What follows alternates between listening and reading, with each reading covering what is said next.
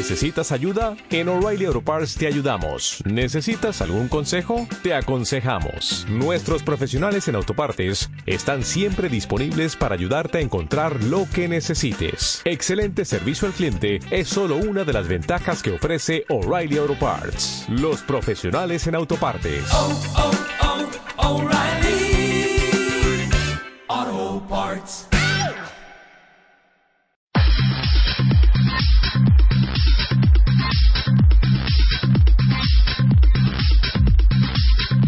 Bienvenidos una tarde más a No Sin Mi Bici, en Pasión Deportiva Radio. ¿Quieres informarte de las últimas noticias, resultados, calendarios y todo lo relacionado con el ciclismo? Pues quédate con nosotros y disfruta. No Sin Mi Bici, con Sergio Fernández Justos y Manuel Pérez.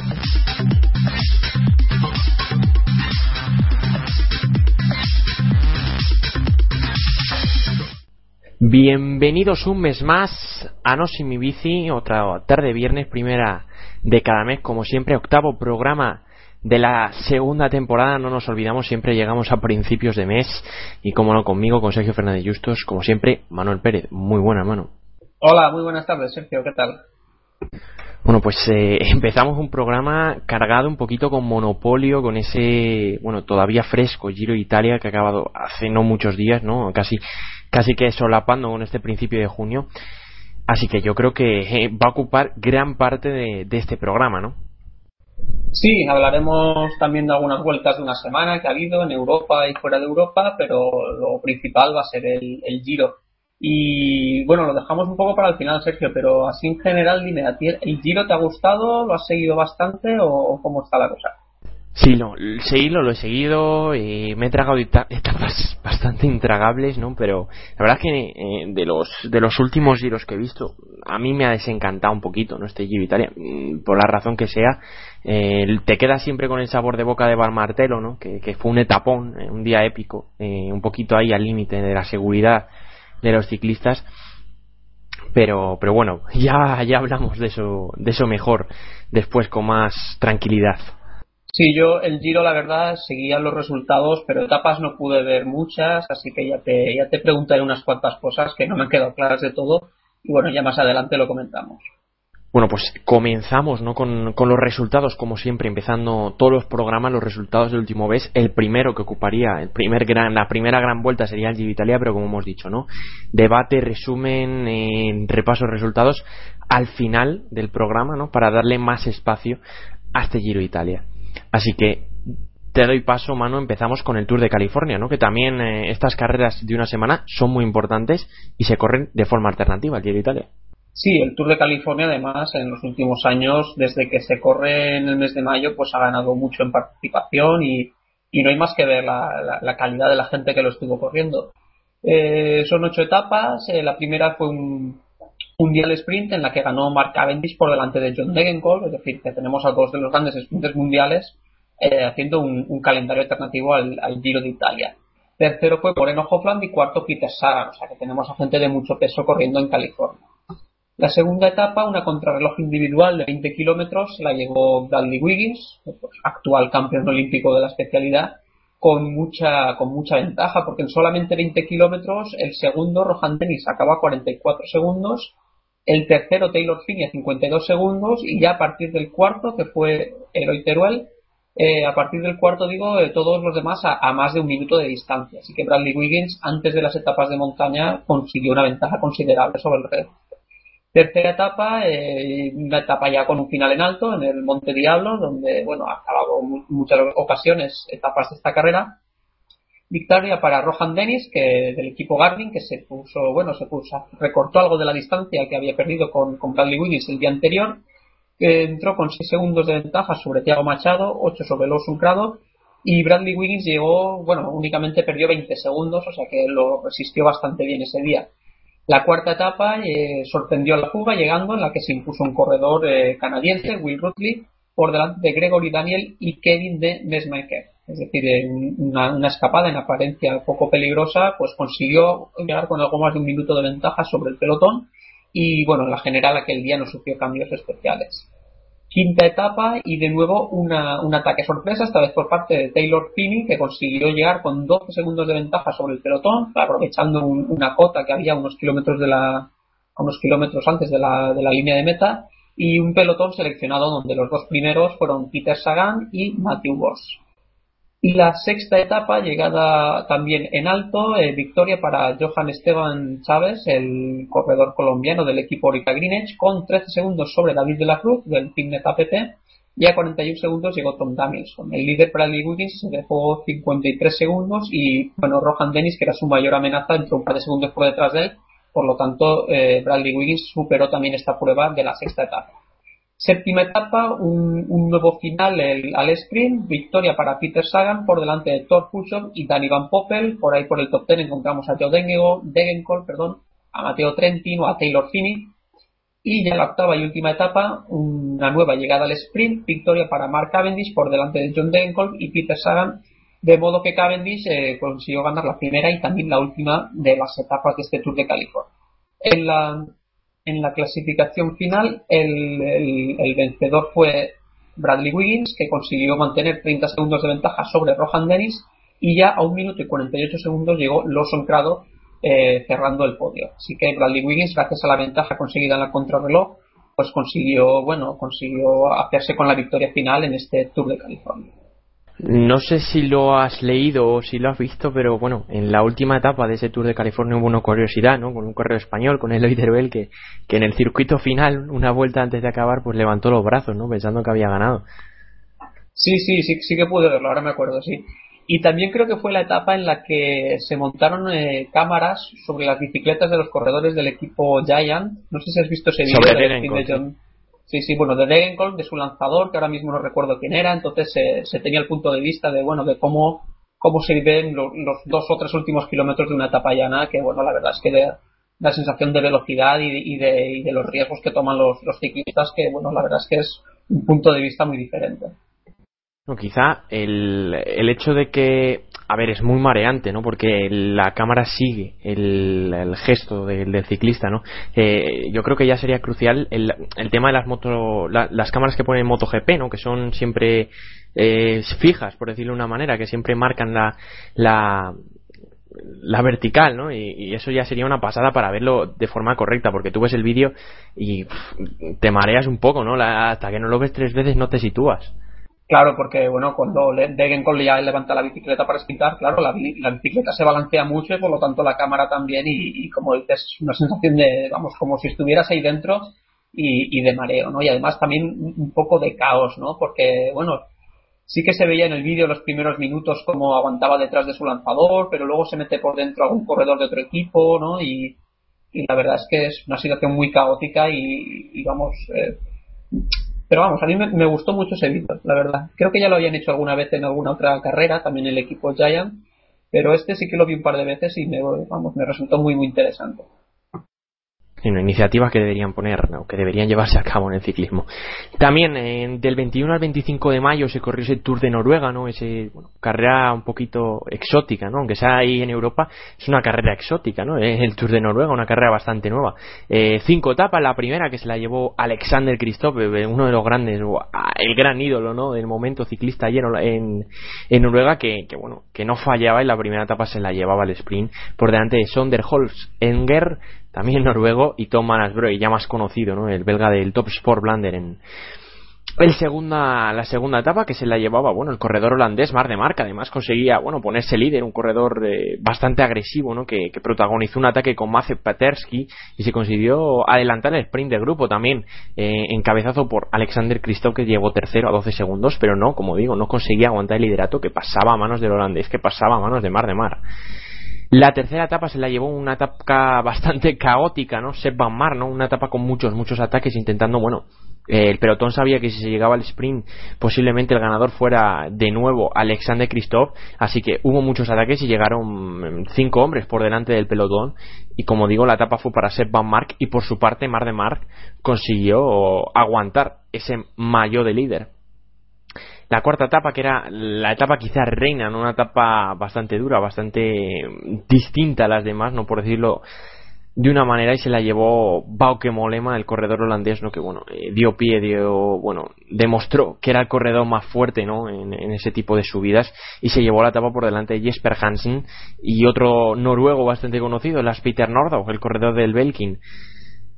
Y bueno, por su parte de Mar, que aguantaba un día más esa clasificación general, pero bueno, como vamos a ver no le llegaría para, para mucho porque al día siguiente se produce un corte bastante cerca de Mesta donde se mete Mace Paterski que como si recordáis hemos dicho antes estaba en aquella escapada que dio liderato a Mar de Mar y Paterski quedando cuarto en la última etapa se lleva finalmente la clasificación general por su parte, la etapa se la llevó Alexander Cristofa del sprint por delante de Jean-Pierre Drucker y Gerald Chiolek en ese grupito de apenas siete hombres que se fue por delante, en el que bueno estuvo unas, eh, con unas sensaciones bastante curiosas. Pello Bilbao, que entró en esa etapa en esa etapa sexto.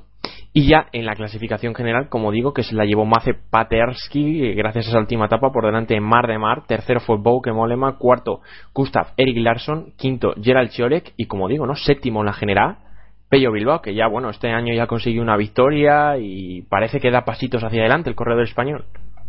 También se disputó durante la semana pasada la, Vuelta a Bélgica, que es una de las más antiguas también del calendario. Y bueno, se, fueron cinco etapas, la tercera fue una contrarreloj individual y las dos primeras tienen en común al, ganador que fue Tom Bonen, el gran campeón del, país, que en la primera etapa batió al sprint a André Greipel y a Theo Bosch y en la segunda etapa volvió a ganar, esta vez por delante de su compañero de equipo Gert Stegmans y de nuevo Theo Bosch fue tercero. ¿eh? Theo Bosch, recordemos el sprinter de Belkin, que bueno, suele conseguir unas cuantas victorias todas las temporadas, pero cuando, cuando corre en Europa contra, contra corredores de más nivel le, suele costar ganar.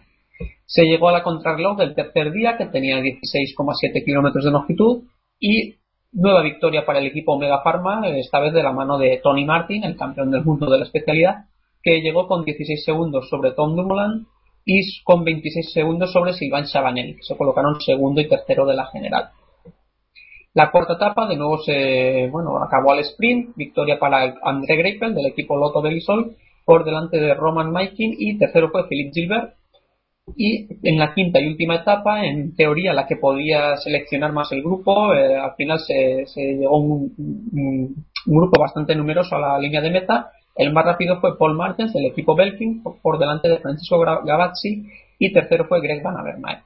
La clasificación final pues no sufrió cambios y prácticamente es calcada a la de la contrarreloj del tercer día. Eh, victoria para Tony Martin por delante de Tom Dumoulin, tercero fue Silvan Sabalén en el podio.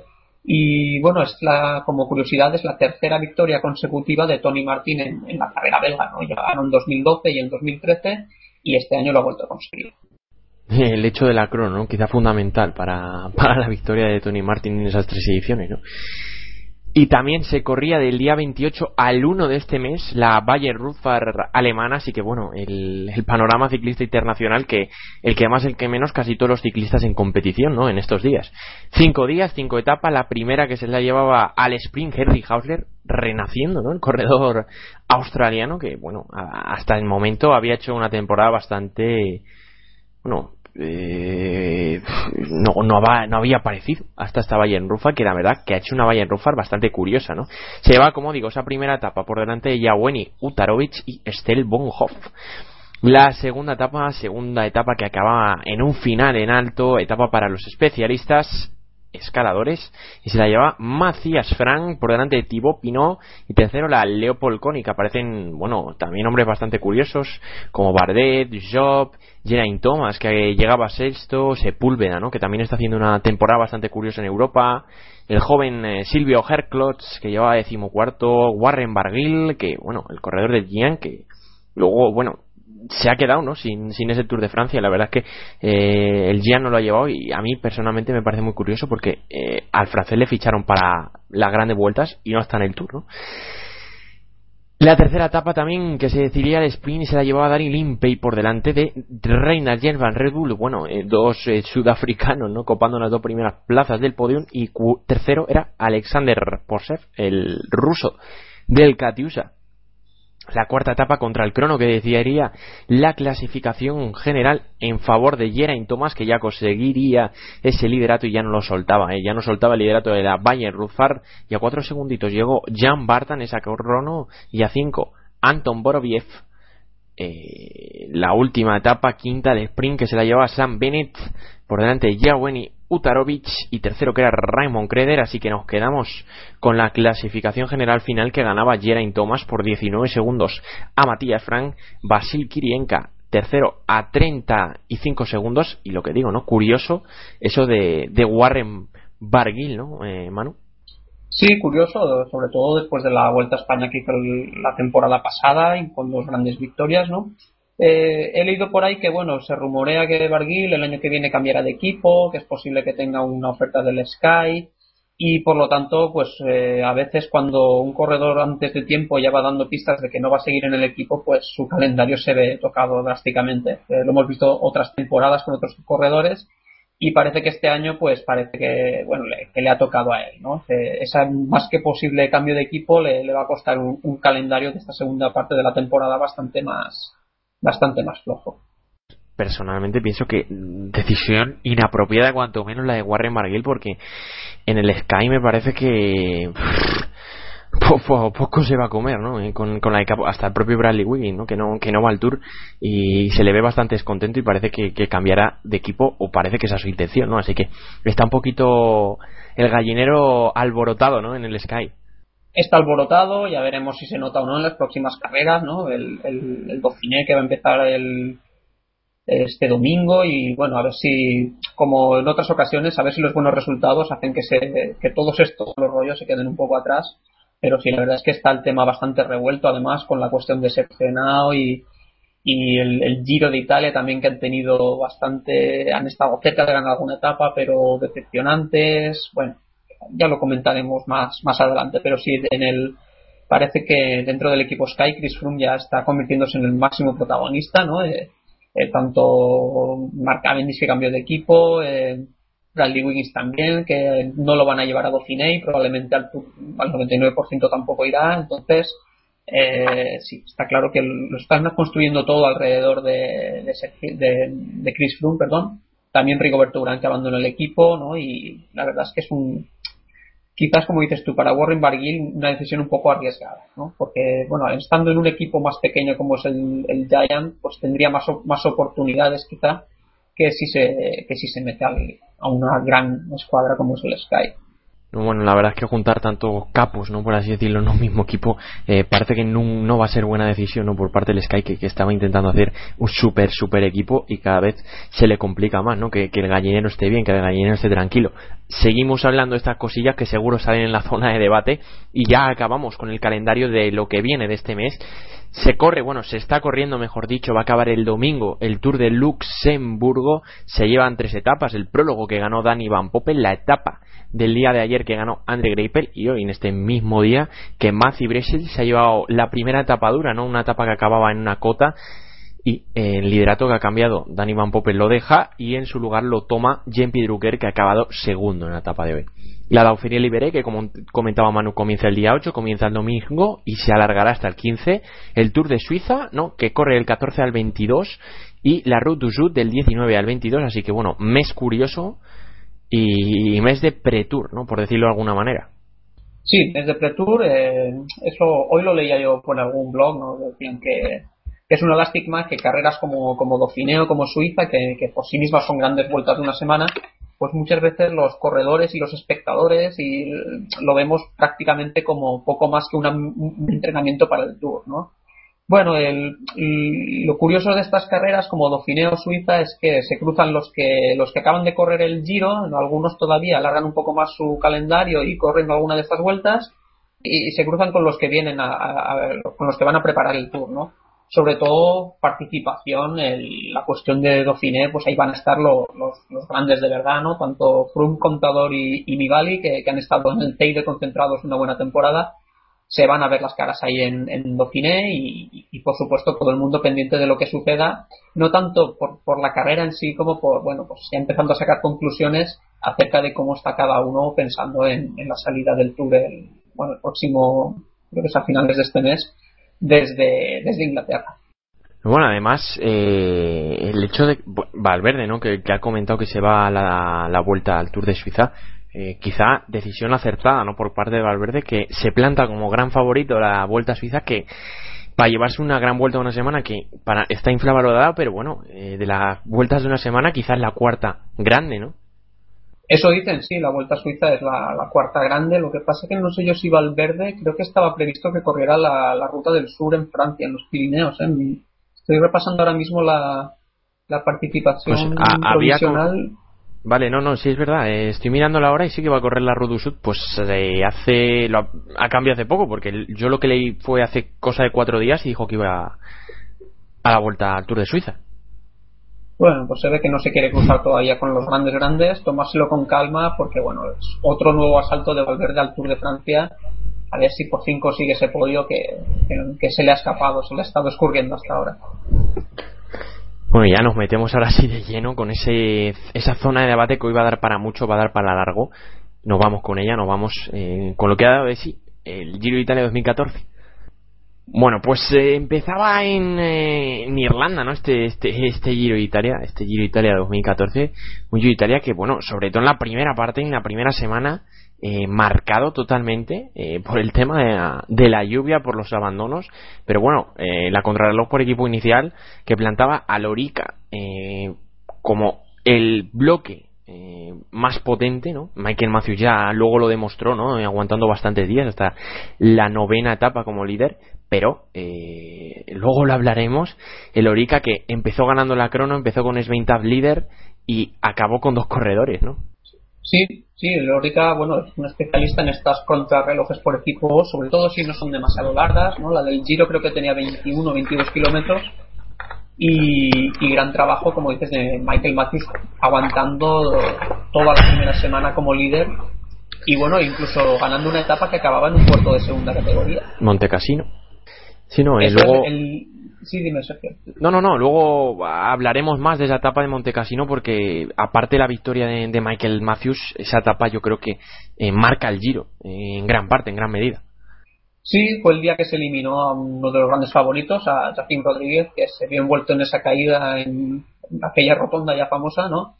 Eh, tuvieron que abandonar también un, dos o tres compañeros suyos, creo Gianpaolo Caruso, Ángel Vicioso.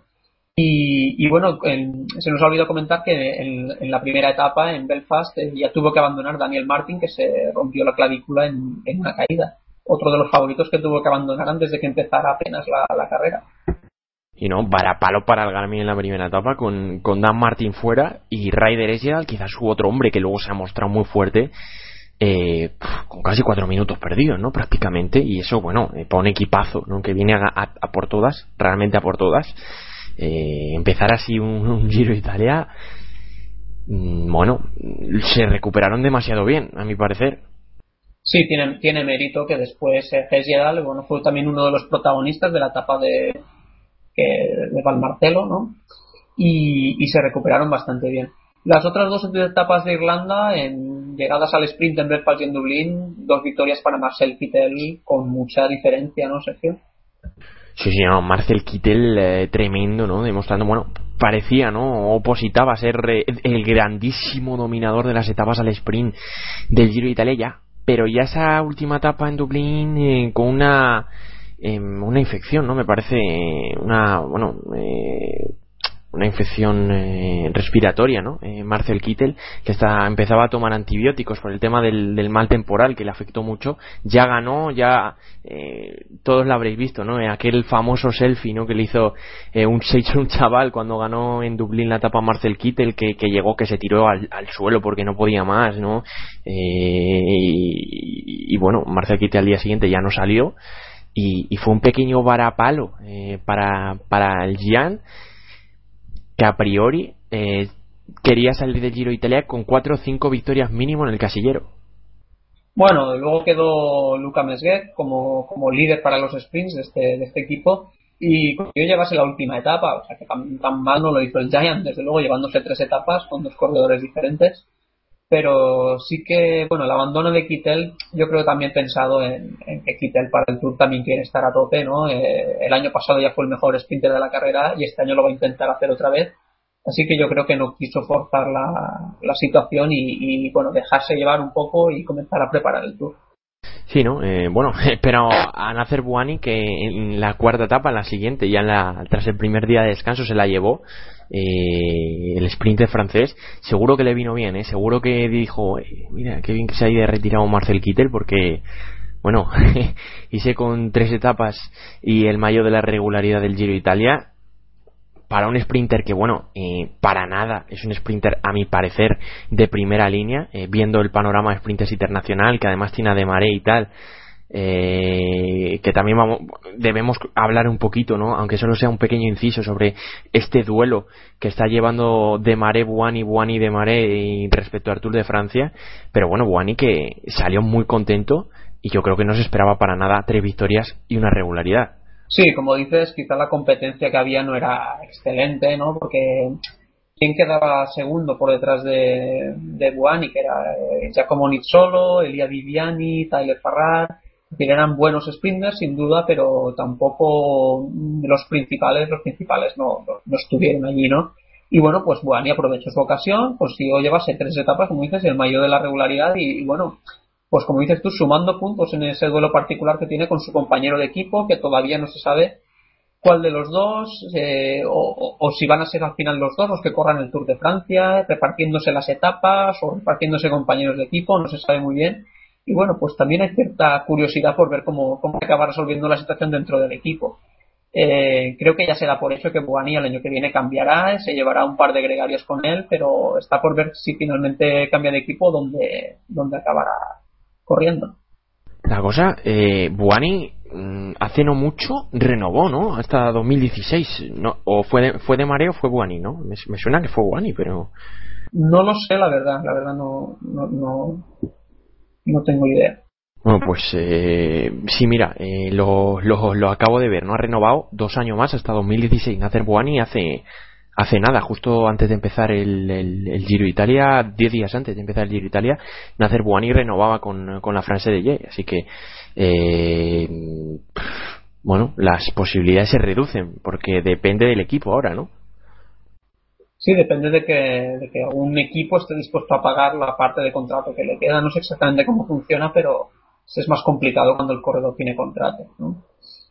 Eh, bueno, otro de los que repitió victoria de etapa en el Giro fue Diego Ulisi, eh, que ganó la etapa quinta y la octava, dos finales en alto, de, tercera y de primera categoría.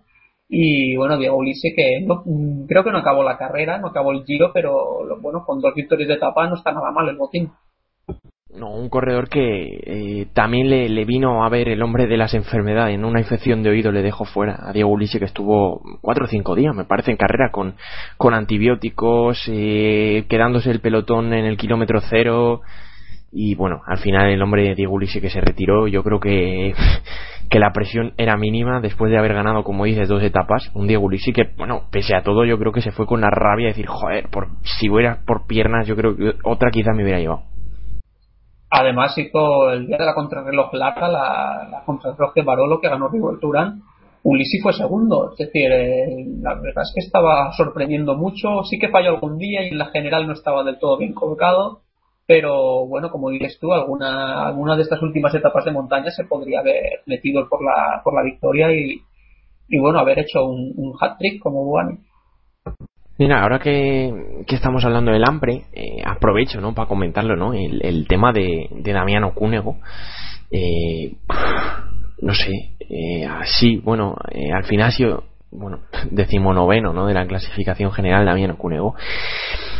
Pero a mí me echa un poco para atrás que un hombre, un hombre como Damiano, que había empezado muy bien la temporada, que ha sido ganador del Giro Italia, que todos los años en el Giro Italia, todos los años se deja ver, ya sea en una fuga, en un ataque a lo loco, lo que sea, ha acabado el Giro y no se le ha visto ni un día a Damiano Cunego.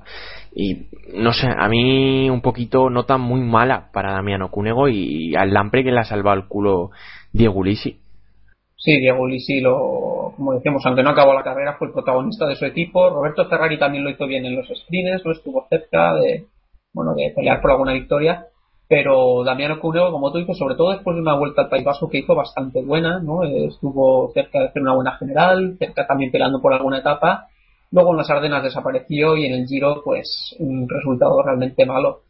Y, bueno, Damiano Cunego, pues, como sucede con estos corredores que, las piernas ya no responden, pues, debería, ¿no? O, podría empezar a pensar en probar tácticas diferentes. Es decir, ya que sé que no voy a hacer una buena general, pues me planteo otros objetivos, me puedo plantear luchar por la montaña, luchar por las victorias de etapas sueltas o, o, o vete a saber.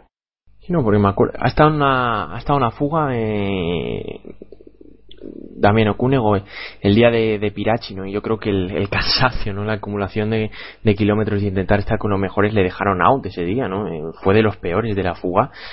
Así que, como dices, yo creo que la mentalidad de Damián Okunego debería cambiar eh, totalmente. Yo creo que esto, espero, sea un punto de inflexión para, para el corredor italiano en esa misma etapa que también que ganó eh, Diego Ulisi, como decíamos, conseguía el, mayor rosa eh, Cadel Evans, que le duraría hasta la crono, hasta esa crono en la que sorprendió Rigobert Urán, ¿no? Pero bueno, un Cadel Evans que, bueno, eh, pese a esperar, yo personalmente esperaba, digo, bueno, con la experiencia que tiene, ¿no? Yo, yo creo que los años, al fin y al cabo, será de los que mejor llegue a la tercera semana, y bueno, eh, llegó a la tercera semana casi subiendo los puertos en silla de ruedas, ¿no? El, el pobre Cadel Evans. Sí, eh, yo creo que él ya tenía bastante claro desde el principio que, que, tenía que conseguir toda la ventaja posible durante la primera y la segunda semana antes de que llegara lo, lo realmente duro.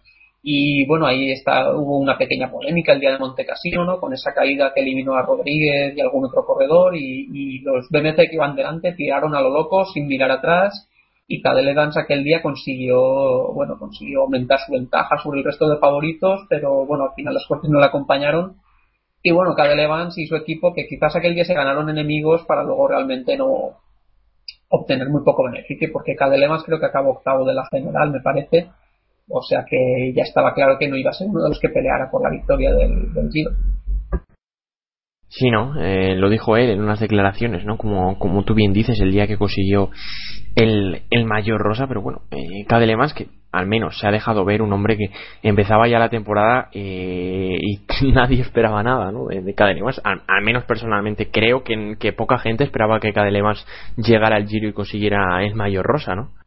Bueno, yo, yo la verdad es que tampoco me sorprendió, ¿no? Porque mm, conociendo al corredor y, y viendo esos, esas etapas con un poco de trampa al final, él suele estar bien colocado, eh, muy rara vez le cogen caídas de estas tontas y, y, aprovechando también el trabajo de su equipo en la contrarreloj por equipos y estas cosas, yo, yo sabía que la primera semana iba a estar bien, pero cuando llegara a la alta montaña ya ahí me aparecieron las dudas sí que sobrevivió como líder el, las dos etapas principales, eh, o sea, las dos primeras etapas de montaña de Monte Copiolo y de Sestola, que ganaron Diego Luis y Peter Winning.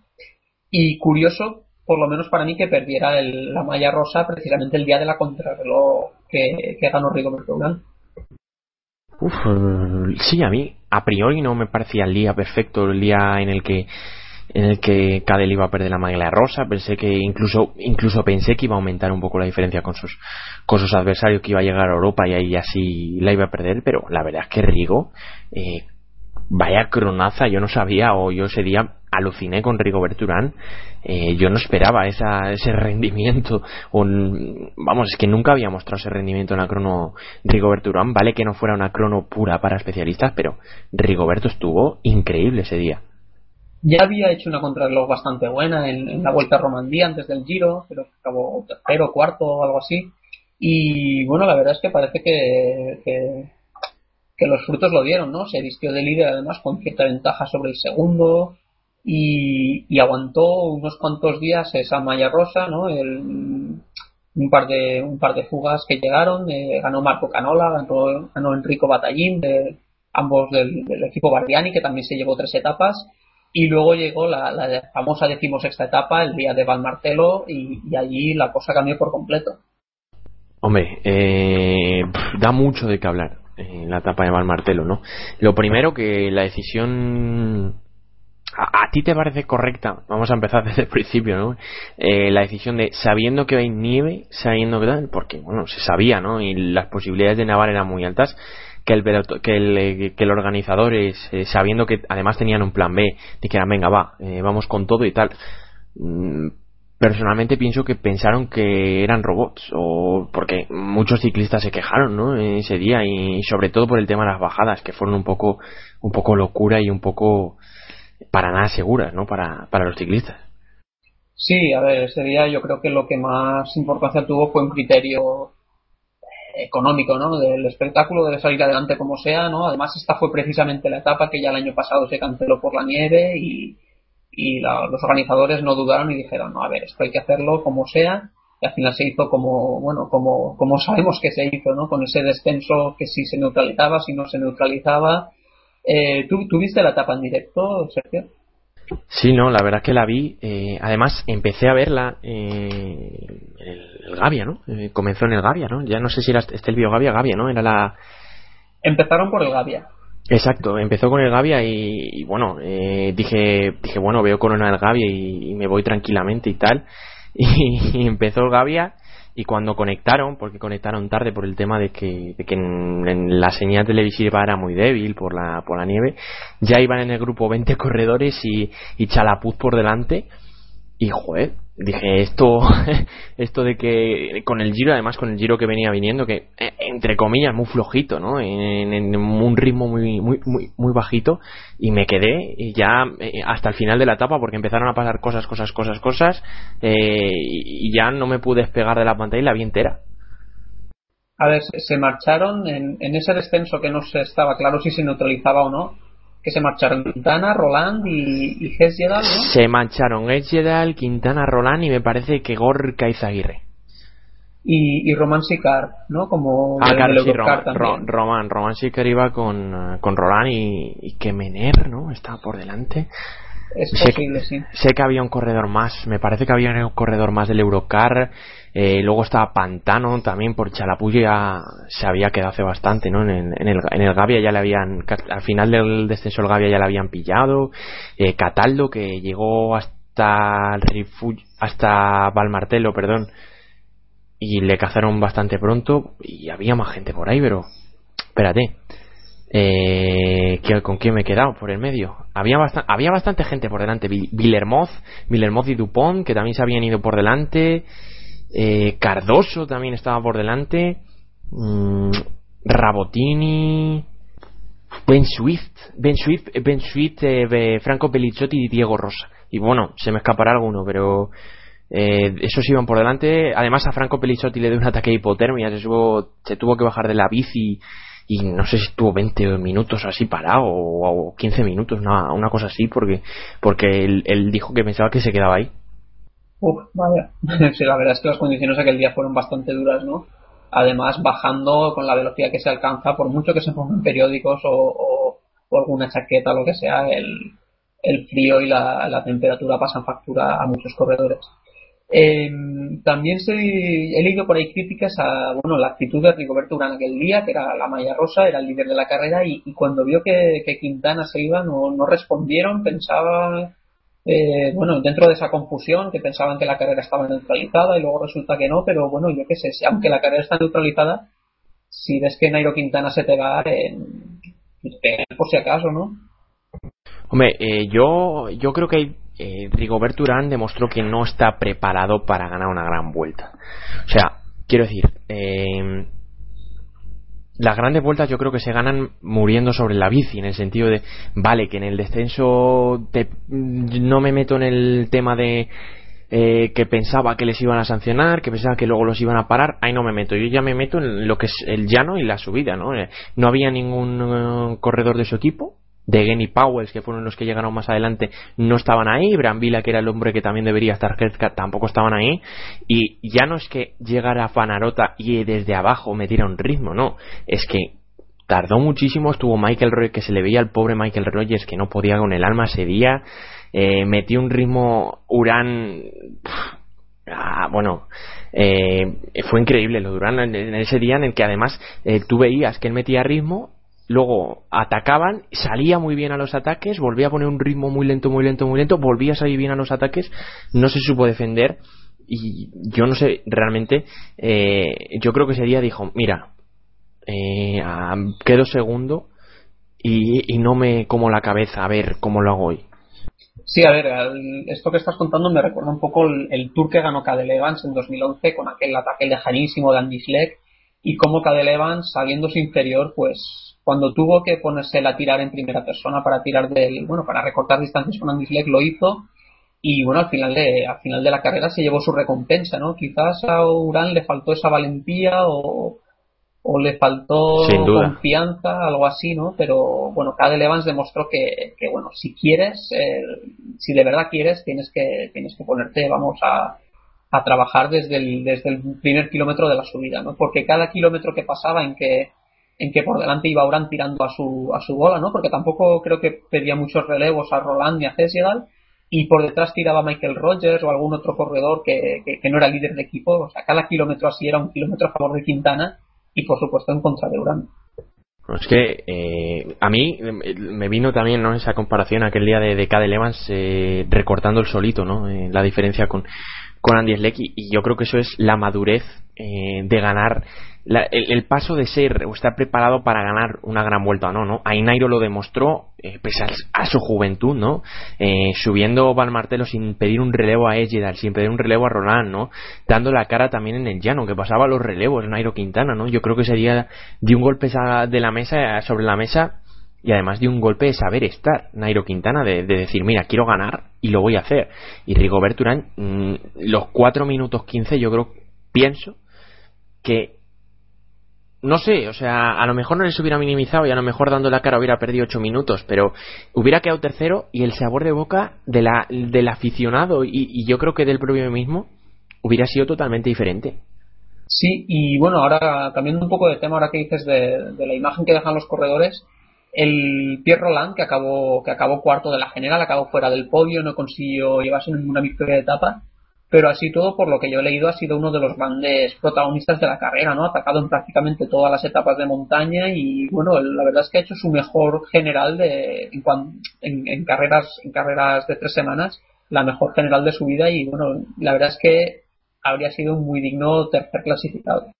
La verdad es que fue el gran animador eh, del Giro de Italia, pero bueno, eh, de totalmente de, sobra, ¿no? Eh, eh, Pierre Roland, como digo, ¿no? Atacó todos los días, atacaba de lejos, eh, se movía sin parar, decía, venga, va, para adelante, le sobraron, le faltaron, mejor dicho, esas fuerzas del día de Zoncolan. Yo creo que eh, los excesos le llegaron ese día, ¿no? Que, se notó que, no iba todo lo fresco que quería, que no salía o que no atacaba cuando mm, tenía que atacar, ¿no? Cuando, cuando sus rivales eh, veían o sufrían. Y bueno, finalmente Roland eh, no entró en el podium, no se llevó la etapa, ¿no? Pero Pierre Roland, que ha dado la cara y ha dado un, vamos, personalmente un, un recital, ¿no? Pierre Roland que bueno, no iba a buscar la general y finalmente cuarto y con unas sensaciones tremendas. El, joven francés, que bueno, eh, vamos a ver eh, si esto no le afecta en el sentido de que ya le tachen de próximo Jalabert y adiós Pierre Roland. Bueno, Pierre Roland, desde luego, antes, de la, antes del Giro daba muchas dudas, ¿no? En plan, sí, lo van a obligar a correr aquí, pero él querría preparar el Tour, va a abandonar a la primera que pueda pero como dices tú, eh, no se dejó ninguna ocasión por intentarlo, siempre, siempre su equipo tenía preparado algo, porque luego cuando leía yo los resúmenes, siempre cuando atacaba Roland a 30 de meta, siempre quedaba algún compañero suyo en la fuga que le echaba una mano unos kilómetros, ¿no? Y el Eurocar, la verdad, eh, bueno, fue un papel muy digno, ¿no? En este, en este primer año en, en la primera división y, bueno, les ha faltado la victoria. Creo que todavía Eurocar no ha ganado ninguna victoria en, el World Tour, pero la verdad es que están dejando un sabor de boca, como decíamos antes, de bueno, muy satisfactorio. No, no, en, en World Tour no, no se ha llevado ninguna victoria este año Eurocar, pero bueno, la verdad es que muy bien Eurocar acabando acabando solo con dos hombres menos, como Massim Mederer que se bajó en la etapa 7 y Bion Turrao que se bajó en la etapa 16, Turrao que, que bueno, que además estuvo en, la, bastante fuga, ¿no? Al principio del Giro Italia y, la verdad es que estuvo muy bien. El, el, el Eurocar se mostró muy ofensivo y, vamos, eh, muy bien, ¿no? Yo creo que eh, junto a, a Movistar como bloque, quizá los dos grandes bloques eh, del, del Giro Italia porque el Omega eh, yo creo que pese al gran equipo que tenía no dio esa sensación de bloque no Poels Poels sí el día de Zoncolan eh, Degen que demostró o sea Degen demostró que, que, no es un compañero de equipo, porque en cuanto perdió Rigobertura en la, eh, la maglia, dio la cara, se mostró ofensivo, o sea, se mostró que tenía piernas, pero con Urán de maglia no, no, no hizo nada de o sea, no, no estuvo cuando tenía que estar en ningún momento. Hombre, es que el equipo Mega Pharma acostumbrado más a pelear por las clásicas en este cambio de mentalidad que están intentando llevar a cabo esta temporada, pues bueno, tienen cosillas por pulir, pero bueno, eh, como resultado general, el, que, el hacer un podio en, el Giro de Italia, pues tampoco está nada mal, ¿no? Varios días de líder de Urán, una victoria de etapa en la contrarreloj, o sea, el resultado es bueno, lo que pasa que siempre les quedará esa espinita de que podría haber sido mejor, que podría haber sido mejor. Y bueno, uno, otro, otro de los nombres destacados del Giro, eh, Sergio, creo que estarás de acuerdo conmigo, es el de Juliana Redondo, el corredor colombiano del equipo Trek, que se llevó una victoria de etapa, la decimoctava, y se llevó también la clasificación de la montaña. Sí, un hombre que se supo reponer muy bien. El día de Montecasino se cayó, perdió casi 20 minutos, sus opciones a la general y, y, bueno, supo buscar otras metas, ¿no? Esa, esa clasificación de la montaña, ¿no? Que personalmente creo que se encuentra con ella de golpe, que no la buscaba, ¿no? Y bueno, se encuentra con él y dice, venga, vamos hasta el final. Y, luego tremendo, ¿no? Con esa victoria además en Rifugio Panarota, ¿no? De, frente a Duarte, frente a Pelizzotti, ¿no? Frente a grandes corredores que iban en aquella fuga. Y, y Julián Redonde, que además luego, como dice, se lleva finalmente la clasificación de la montaña, eh, cerrando un giro eh, prácticamente perfecto para, para Colombia, ¿no? Para ese país. Sí, porque a ver, si repasamos, ganaron etapa de cobertura, ganó dos etapas Quintana, ganó etapa Redondo, primero y segundo de la general, eh, mejor joven también por supuesto Quintana, la montaña para, para Julián Redondo y bueno, como dicen los colombianos muy bien, quizás los, el equipo Colombia en sí no, no fue especialmente combativo, estuvo cerca de llevarse alguna etapa Fabio Duarte, pero, eh, pero la verdad es que ha sido además como curiosidad, mencionaban por ahí que ha sido la primera gran vuelta en la que ni un solo día un corredor europeo ha conseguido vestir el mayor de líder, porque fueron los líderes fueron Svein de Canadá, luego Michael Matthews y Cadel Evans, ambos australianos, y luego Rigoberto Urán y Nairo Quintana, los dos colombianos, o sea que los europeos en la general la verdad es que han estado lejos de hacer un buen papel, más allá de Fabio Aru que acabó tercero, claro. No, eh, Fabio Aru que demostró que venía fuerte, ¿no? Es quizá la promesa italiana. Y, fuera de las etapas, de las victorias de etapas, como dices, eh, los europeos que bueno, que no, no, no, dieron la cara de cara a, bueno, a la general entre comillas, ¿no? Porque como dices, Fabio Aero quedó tercero, Roland quedó cuarto, pero bueno, oye, eh, se globaliza un poco el ciclismo y qué es lo que buscaba la UCI, ¿no? Lo que lleva buscando ya mucho tiempo. Y, respecto a lo que comentas del Colombia, bueno, yo creo que es un equipo que, tiene sus limitaciones, ¿no? Que sabe hasta dónde llegar y, y los dos segundos de, de Fabio Duarte un poquito eh, con la miel en los labios, ¿no? Duarte, que bueno, que es como el Guadiana, un día se marca un etapón y parece el mejor escalador del mundo y otro día no puede, no puede con, ni, ni quedar el 50, ¿no? Y luego Pantano y Chalaput también, que fueron dos hombres muy agresivos que, que cuando se ponía la carretera para, para arriba atacaban Así que bueno, yo creo que personalmente el Colombia para, para el bloque que llevaba se mostró bastante bien, así que bueno, eh, en general eh, Colombia que da un salto cualitativo, ¿no? Que ya venía viéndose de lejos eh, viendo los grandes corredores que tenían. Y luego, creo que lo hemos mencionado antes de pasada, Michael Rogers, el corredor del equipo Tinko Saxo, que bueno, vino prácticamente de rebote porque un compañero suyo no consiguió el visado y Michael Rogers que se llevó dos etapas, la undécima con llegada en Sabona y la vigésima con llegada en el Monte Foncolán. La primera en Sabona fue, a mí me, yo me quedé flipado, ¿no? En ese ataque de Rogers que, que bueno, que se mostró increíble, ¿no? Que, que demostró eh, que, que, estaba de vuelta y el último día, el, después de ver que la etapa se la medio roban a, a Bongiorno, le, le quitan de la posibilidad de, de estar ahí adelante un aficionado que estaba haciendo el tonto, porque estaba haciendo el tonto, lo que hizo fue el tonto en Zoncolan. Y, y Rogers, bueno, luego demuestra que, que, él llega sin competir, porque llegaba sin competir al en Italia. Eh, es verdad que a la tercera semana llegas fresco, ¿no? Pero, pero lo de Bongiorno, eh, bueno, fue crucial para el devenir de la etapa. Yo no te digo que se la hubiera quitado a Rogers, que iba, que iba tremendo, pero le hubiera puesto un poco más de vida y además Bongiorno se lo merecía.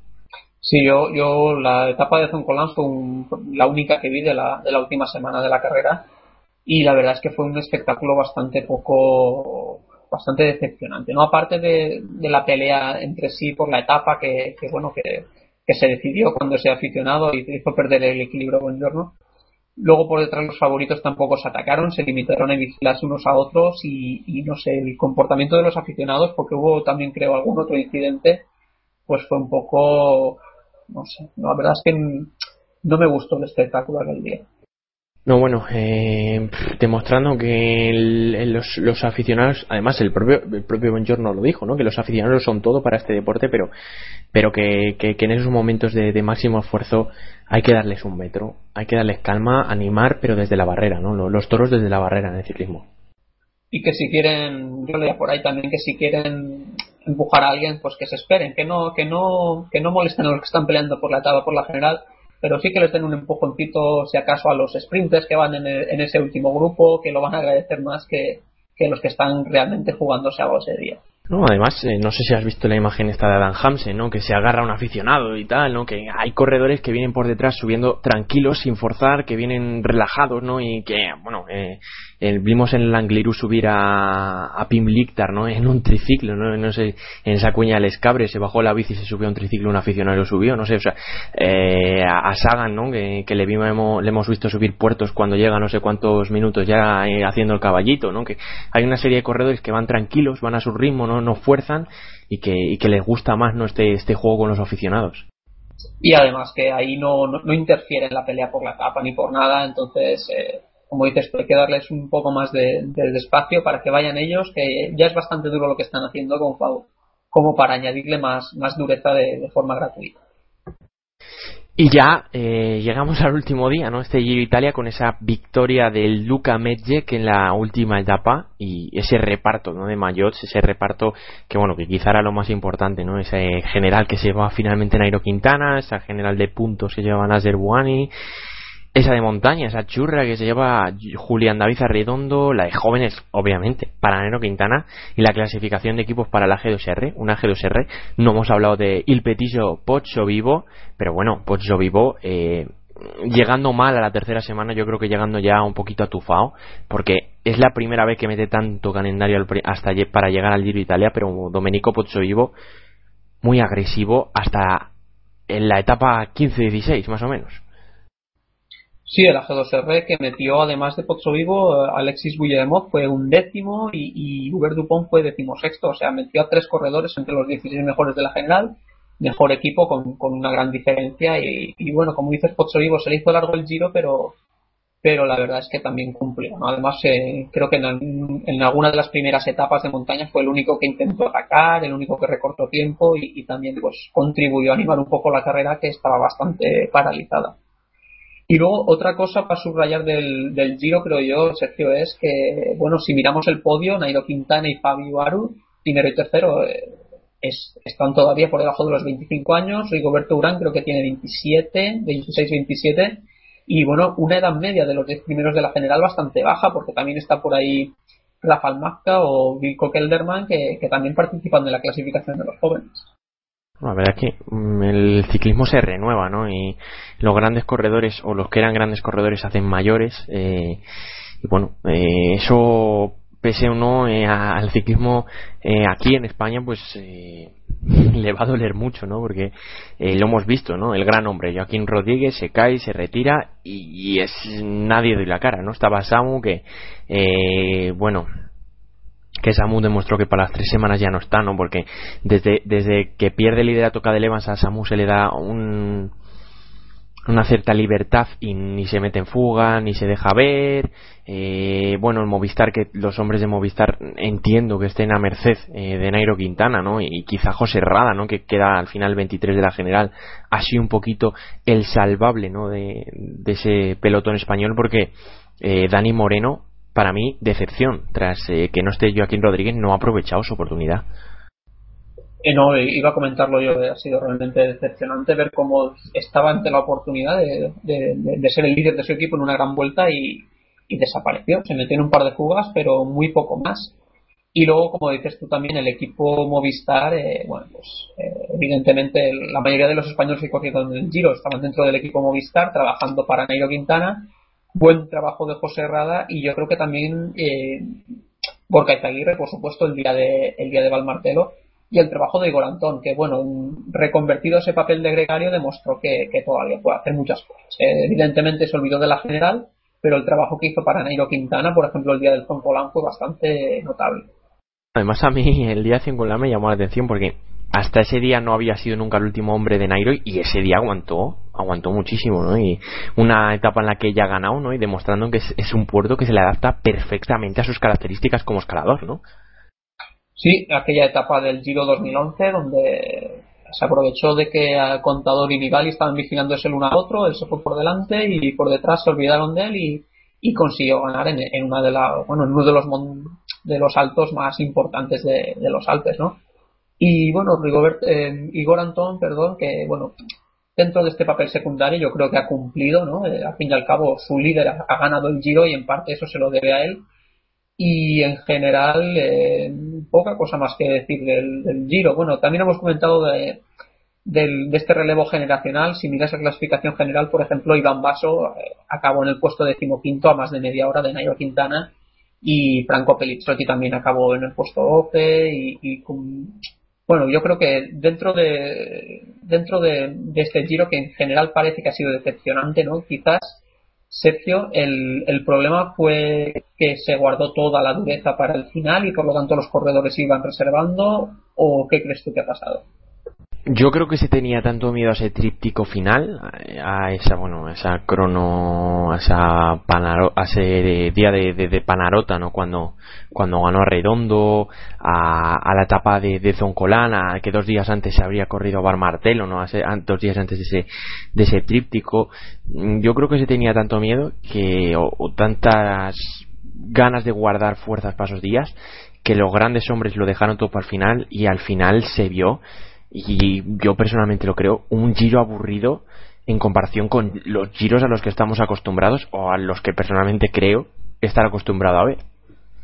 Sí, yo no pude seguirlo por televisión apenas, más que tres o, cuatro etapas, pero todos los comentarios que, leía iban en esa misma dirección, ¿no? De, bueno, a ver cuándo empieza el giro de verdad, a ver cuándo empieza el giro de verdad, y fue prácticamente en la etapa, como dices tú, en la etapa de Valmartelo. Hasta entonces todos muy guardando, guardando para el final y quizás, bueno, pues habrá que ver el año que viene qué sucede con el Giro. Creo que ya he leído por algún sitio que, la intención es que discurra íntegramente por territorio italiano y más que importante que eso creo yo será cómo se distribuye la dureza, ¿eh? porque ya han visto que dejarlo el, el 80% de los puertos de primera, meterlos en la última semana, pues hace que las dos primeras tengan bastante poco interés. No sé, no sé cuándo he oído eh, que se ha confirmado, creo que en 2016, puede ser, la salida en Holanda del, del Giro Italia. Sí, sí, yo también, yo también he visto eso por algún sitio, sí. Bueno, y yo creo que ya cerrando un poquito el programa, ya cerrando un poquito este debate, ¿no? Eh, para, para cerrar, ¿no? Un poquito, eh, decir o preguntar, eh, preguntarte, ¿no? Eh, ¿Tú crees que el no estar yo aquí condicionó mucho el tema de la general? O sea, tú el día de Valmartelo, por ejemplo, que yo creo que es el día que ha, finalmente ha marcado, ¿no? La, eh, la general Giro Italia, ¿tú, ¿tú crees que ese día o en general eh, Joaquín hubiera marcado que cambiara la general? Hombre, yo creo que Quintana habría atacado igualmente y, la cuestión estaría en si, si Joaquín Rodríguez hubiera estado también en esa fuga o se hubiera quedado atrás. Yo creo que probablemente también habría saltado, ¿no? Eh, Joaquín Rodríguez ya ha estado cerca de ganar alguna gran vuelta y, sabe que no, no, le quedan muchas más oportunidades. Yo creo que ese día no se le habría escapado, él habría estado delante y estaría por ver si realmente de fuerzas podría haber estado a la altura de Nairo Quintana. Eh, yo personalmente lo dudo, creo que Quintana eh, realmente estaba mucho más fuerte que el resto, que Joaquín Rodríguez si hubiera estado probablemente habría acabado en el podio, pero yo creo que sobre todo, además del, día que dices tú de, de Valmartelo, eh, donde, donde Nairo Quintana demostró de nuevo que era el más fuerte fue en la cronoescalada del Monte Grappa y yo creo que ahí Quintana no habría tenido rival. Yo creo que Joaquín Rodríguez si hubiera estado no habría podido pelear por la victoria. Habría acabado segundo, tercero, habría estado peleando con Urán y, y realmente Quintana habría vuelto a ganar sin problemas. Pero vamos, todo esto, eh, claro, no hay forma de saberlo, pero esa es la, la sensación que tengo yo.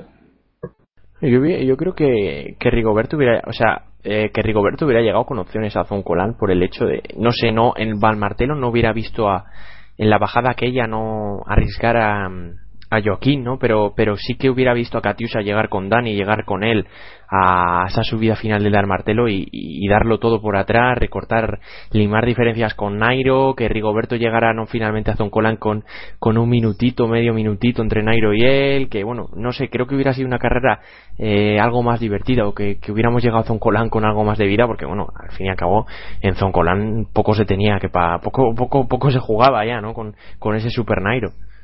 Sí, en Zoncolan fue básicamente todo el mundo a conservar lo que ya tenía y, a ver si fallaba alguien. Creo que al final solamente hubo un cambio en la general, que fue Cadel Evans eh, pasó del séptimo al octavo, le adelantó Vilko Kelderman, que también ha hecho un, un, giro bastante notable. Y bueno, hablando de Joaquín Rodríguez, Sergio, no, no, sé ahora mismo cuáles son los planes, porque he leído que si va a correr el Tour, que si no va a correr el Tour, que si va a esperar hasta la vuelta, que si va a correr el Tour pero solo buscando etapas. ¿Tú, tú cómo, sabes cómo está la situación o no? Me, me, parece que está, o ayer o antes de ayer se confirmó que corría Vuelta a España y que el Tour se lo está pensando, eh, que todavía está, que está entrenando, que está viendo cuáles son sus, con, su, cómo van sus piernas, eh, cómo va ese pecho, sobre todo esas costillas, y que, que, se lo pensará, que será decisión de última hora posiblemente eh, el que corra o no el Tour de Francia, pero a priori la Vuelta a España la corre.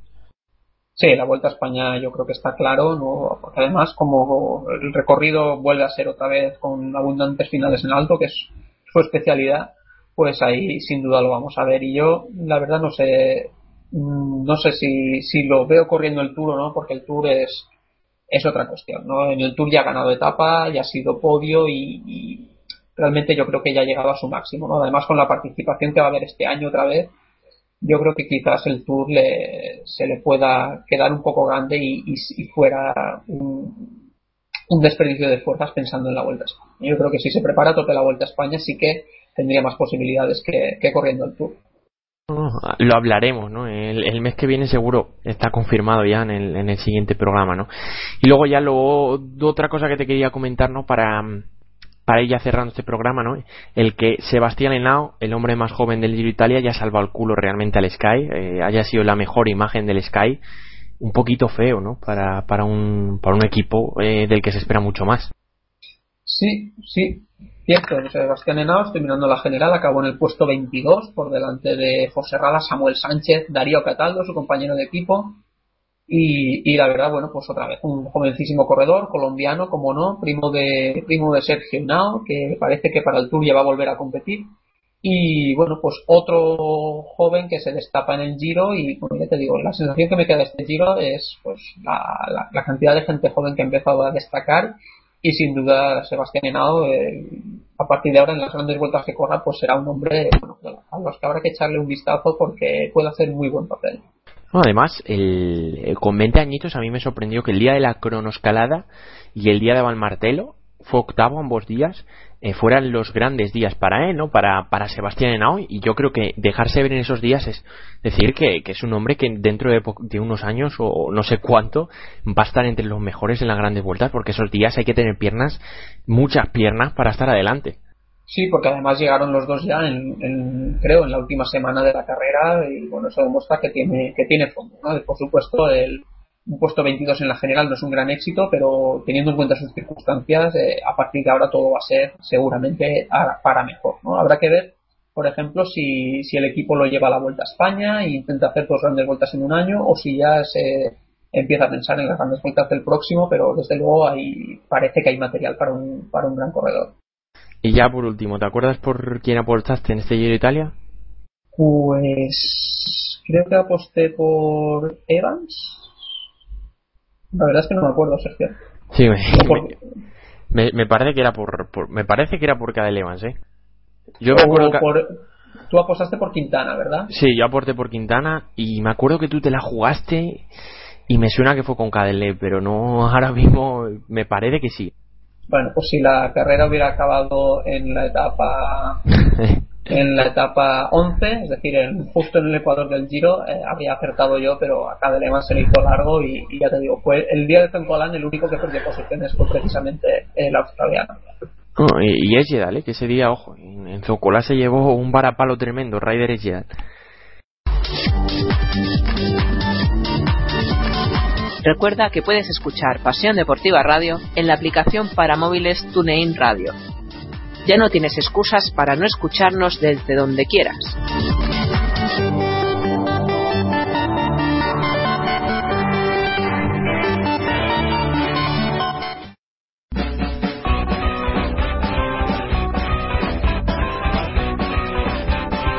Eres amante del ciclismo, ¿te gustaría disfrutar de las crónicas, previas, resultados, carreras en directo más completas del mercado?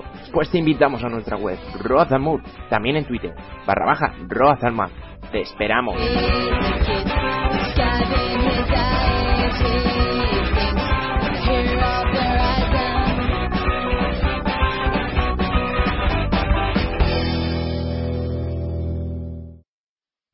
¿Quieres enterarte de todo lo que ha pasado en el mundo del fútbol? Un programa en que las ligas menores pueden ser las más grandes. Desde la Premier del Calcio hasta la Copa Libertadores o la CAN. ¿La Copa de África? Pues claro, y también Chipre. Desde Pasión Deportiva Radio para el mundo, Fútbol Fever. Con los mejores vintage. Y el análisis de jóvenes promesas y selecciones nacionales. Con los chapadatos, el trivial y los precedentes. Para toda España y Latinoamérica, Fútbol Fever. Todo el fútbol del planeta los domingos a las diez y media y los jueves a las 10 en Fútbol Fever, Pasión Deportiva Radio. Un beso. Y ya, pues yo creo que lo dejamos eh, por aquí, que, nos hemos dejado poquito lo que hablar de este Giro Italia, sobre todo, ¿no? Y, un mes más eh, está aquí, no sin mi bici, ¿no? De, de, nuevo, eh, dar un poquito de paso, ¿no? En Pasión Deportiva Radio el ciclismo. Y bueno, y ha sido como no, un placer, mano. Sí, como siempre un placer, Sergio, a ver este mes de junio, ese, ese ambiente pre-tour que ya está a la vista, ¿no? Esta salida desde Yorkshire, todo el mundo ya echando sus cuentas, a ver en Dauphiné quién gana, si Froome, si Contador, y bueno, como siempre, o como pasa muchas veces con el Tour, Sergio, a veces es mejor la preparación que, que luego el desarrollo, pero bueno, todo eso está por ver todavía. Mes que viene, mes Tour, programa Tour, nos vemos en un mes, en el primer viernes de julio aquí estaremos eh, con Os y mi bici. Ha sido un placer. Se despide Sergio Fernández Justos. Hasta la próxima.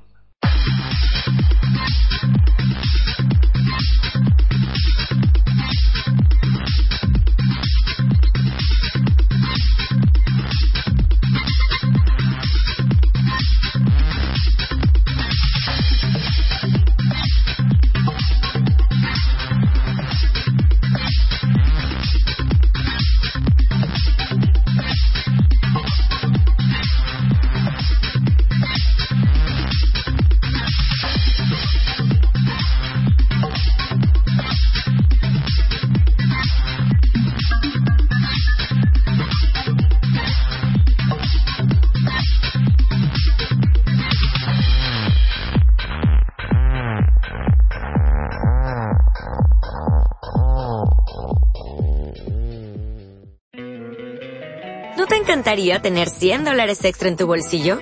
Haz que un experto bilingüe de TurboTax declare tus impuestos para el 31 de marzo y obtén 100 dólares de vuelta al instante.